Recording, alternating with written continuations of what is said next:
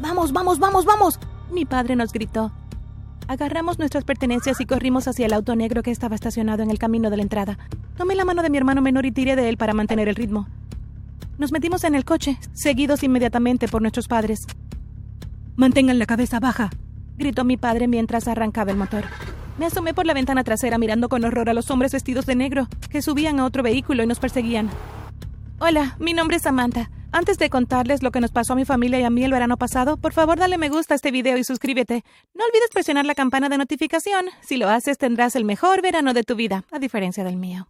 Mientras crecía, mi padre casi nunca estaba en casa debido a su trabajo. Estaría mintiendo si dijera que sabía exactamente lo que hacía. La verdad es que era un gran misterio. Lo único que sabía era que trabajaba para el gobierno. Cada vez que le preguntaba a mi madre qué hacía papá, ella decía lo mismo. Ve y pregúntale a tu padre. Por más tentada que estuviera de preguntarle a papá, Temía la respuesta que me hubiese dado. Quiero decir, ¿y si él estaba del lado malo del gobierno que explotaba a la gente? ¿Podría mirar a mi padre igual? Un año, mi madre finalmente se cansó y le dijo a papá que quería el divorcio. Fue un año que nunca olvidaré. No por su divorcio, sino por otra cosa con la que mi padre estaba mezclado. Y por defecto, todos quedamos involucrados. No puedo esperar para ponerme el vestido que compré para la fiesta de Drew, dije emocionada mientras mi madre abría la puerta. Mi hermano, mi madre y yo pasamos toda la tarde en el centro comercial. No podía esperar para ducharme y acurrucarme frente al televisor. Pero cuando entramos ya no estaba cansada, sino asustada. Nuestra casa había sido destrozada. Caminamos por la casa evaluando lentamente los daños.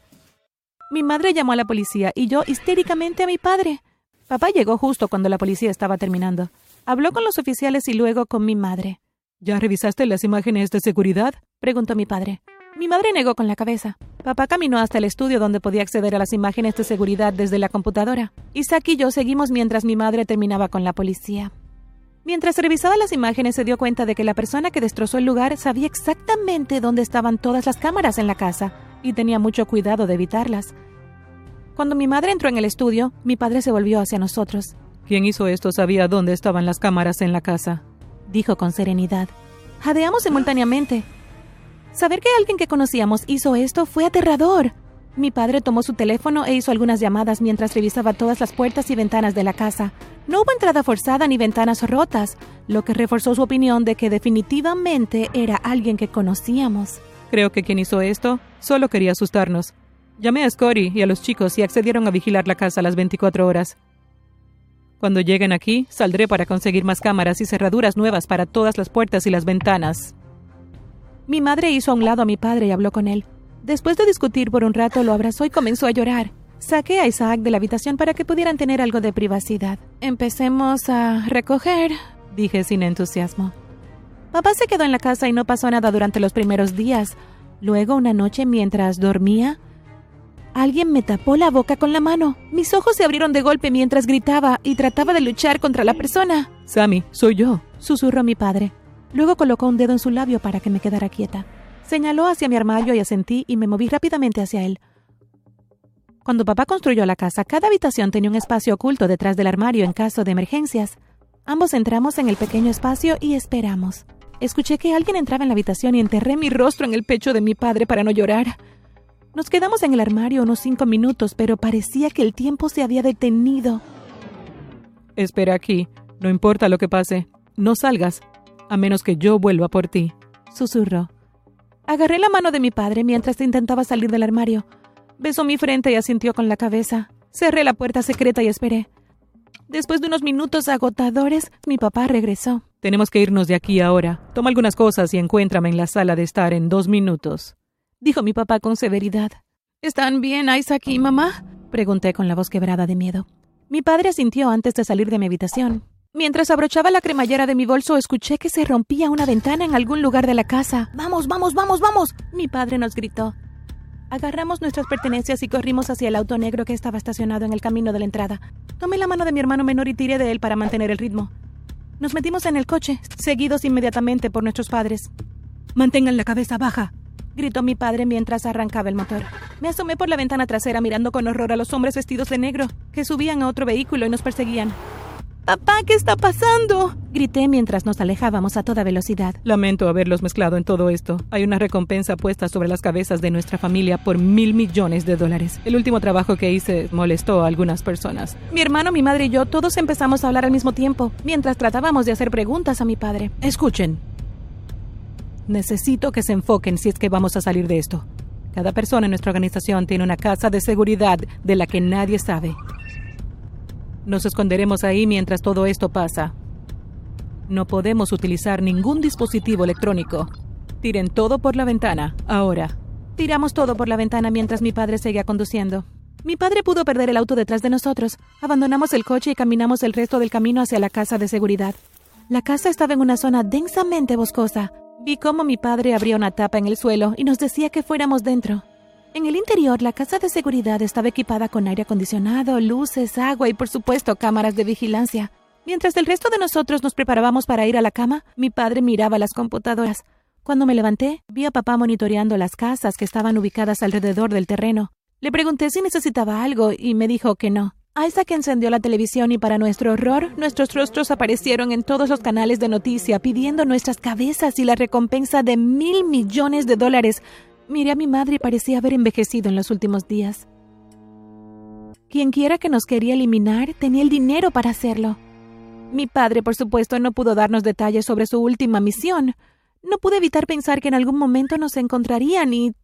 y solo necesitaba aceptar mi destino. La tensión en la casa durante los dos primeros días fue terrible. Comíamos, dormíamos y nos turnábamos para mirar la computadora. Al tercer día las cosas se sintieron un poco más ligeras e incluso comenzamos a sonreír de nuevo. Lamentablemente eso duró poco. Papá, dije mientras miraba los monitores una noche.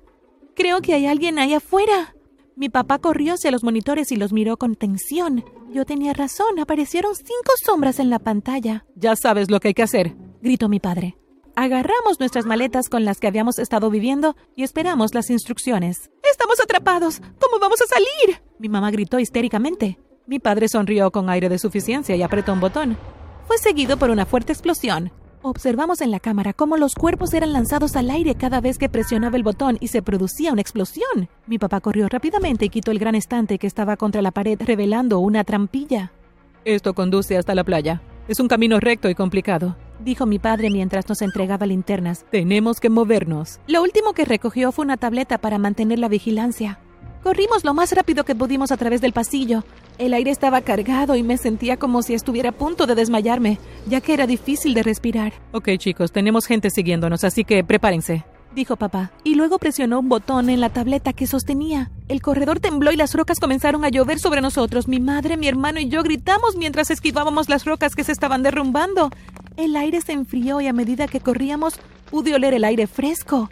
Pero después de un último estruendo, el techo se derrumbó a nuestro alrededor. No estoy segura de cuánto tiempo estuve desmayada, pero me desperté sin señales de mi familia. ¿Mamá? ¿Papá? ¡Isaac! Miré mientras mis ojos trataban de adaptarse a la oscuridad. Los gemidos y las rocas moviéndose indicaban que mi familia estaba viva. ¿Están todos bien? preguntó mi papá preocupado. Todos respondimos que estábamos bien, o al menos vivos. Mi pie está atascado y no puedo moverme, grité. Luego de un estruendo vi a mi familia mover las rocas de la parte superior de mi pierna. Mi papá me llevó en sus brazos y dijo, Tenemos que seguir moviéndonos. Todavía no estamos fuera de peligro. El aire se estaba volviendo denso y se estaba haciendo realmente difícil respirar de nuevo. Cuando llegamos al final estaba bloqueado. Escuché a Isaac gemir y no pude evitar sentirme impotente y frustrada. Ya casi llegamos, dijo mi padre mientras me bajaba suavemente. Se acercó a Isaac y le dijo, Puedes hacer esto, hijo. Antes de darle un abrazo de oso. Observé cómo mi familia despejaba el camino, tan rápido como podían con sus brazos cansados. Se abrió un espacio lo suficientemente grande. Mi padre le dijo a mi hermano que saliera primero. Una vez que salió sano y salvo, mis padres me ayudaron a pasar por el agujero. Tan pronto como salí sentí que mis pulmones se expandían mientras jadeaba por el aire fresco y limpio. Mi hermano ayudó a mi madre a salir y luego fue el turno de mi padre. Cuando mi padre estaba a punto de unirse a nosotros, escuchamos voces enojadas que discutían seguidas de algunas explosiones cortas y fuertes. Mi madre, mi hermano y yo nos alejamos de la entrada de la cueva cuando las rocas cayeron y bloquearon la entrada de nuevo. ¡Papá, no! grité mientras tropezaba hacia adelante. Nos sentamos acurrucados juntos en la orilla mientras llorábamos por la pérdida de mi padre. No sabíamos cuál sería nuestro próximo paso a seguir y no teníamos idea de quién nos perseguía. Unos minutos después escuchamos un helicóptero. Nos alejamos cuando aterrizó a la orilla. Scotty, uno de los amigos de mi padre, saltó del helicóptero. No sabía si llegaríamos a tiempo, le dijo mamá. Miró a su alrededor y preguntó, ¿Dónde está Roger? Lo perdimos, dijo mi madre mientras las lágrimas rodaban por sus mejillas. Roger ha estado en estrecha comunicación conmigo y todos hicimos un pacto que si algo nos pasaba a alguno de nosotros, los demás se asegurarían de que nuestras familias estuvieran a salvo. Scotty dijo y nos hizo señas hacia el helicóptero. Somos blancos fáciles aquí, tenemos que movernos ahora. Una vez que todos tuvimos los cinturones puestos, despegamos. Mientras el helicóptero se elevaba, miré hacia la orilla y vi a alguien moviendo frenéticamente sus brazos. ¡Era mi papá! ¡Él estaba vivo! Estaba tratando de llamar nuestra atención. Juntó las manos en forma de X y así fue cuando me di cuenta de lo que quería decir. No se podía confiar en Scotty. Toqué a mi madre en la pierna y señalé abajo. Cuando ella me miró, volteé la cabeza hacia la ventana. Scotty estaba ocupado hablando con el piloto en el asiento delantero, así que no vio a mi padre, ni a mi madre y yo mirando por la ventana. Antes de que pudiera hacer algo, mi madre se puso en acción. Apretó el cuello de Scotty con su brazo y Isaac hizo lo mismo con el piloto. Isaac le dijo al piloto, Esta es nuestra parada, llévanos de regreso. Me sentí mal del estómago, pero para mi sorpresa, el piloto hizo lo que le dijeron. Mi familia ni siquiera esperó a que el helicóptero aterrizara por completo antes de que pegáramos un salto hacia la playa y corriéramos hacia mi padre. Mi padre miró a Scotty con aire amenazador. Scotty le indicó al piloto que se elevara nuevamente. Mientras despegaban, mi padre le dijo a mi madre, Toma los niños y escóndete. Pero ¿y sí? dijo mi madre. Mi padre la interrumpió y dijo, Yo los iré a buscar. Mientras nos movíamos lo más rápido que pudimos desde el área y tratábamos de escondernos, más explosiones llenaron la atmósfera. Isaac se dio una vuelta ante el sonido y mi madre dijo, Tu papá puede cuidarse a sí mismo. Unos minutos más tarde, como nos había prometido, papá nos encontró escondidos en un viejo barco volcado, que se había quedado atascado en unos arbustos en la orilla. ¡Papá! Isaac y yo dijimos felices. Mi papá me recogió una vez más. Isaac y mamá lo siguieron. A la vuelta de la esquina había un muelle con un yate. Papá se subió conmigo. Isaac y mamá entraron sin decir una palabra. Ni siquiera le preguntamos a papá de dónde vino ese bote. Mientras nos sentábamos en la cabina, papá encendió el motor. En este punto, todos estábamos felices de estar vivos y en una sola pieza. Bueno, casi. No sé dónde estamos, ni hacia dónde vamos. Lo que puedo decirles es que estamos en algún lugar en medio del océano, mirando alrededor y permaneciendo atentos para ver quién atacará a continuación.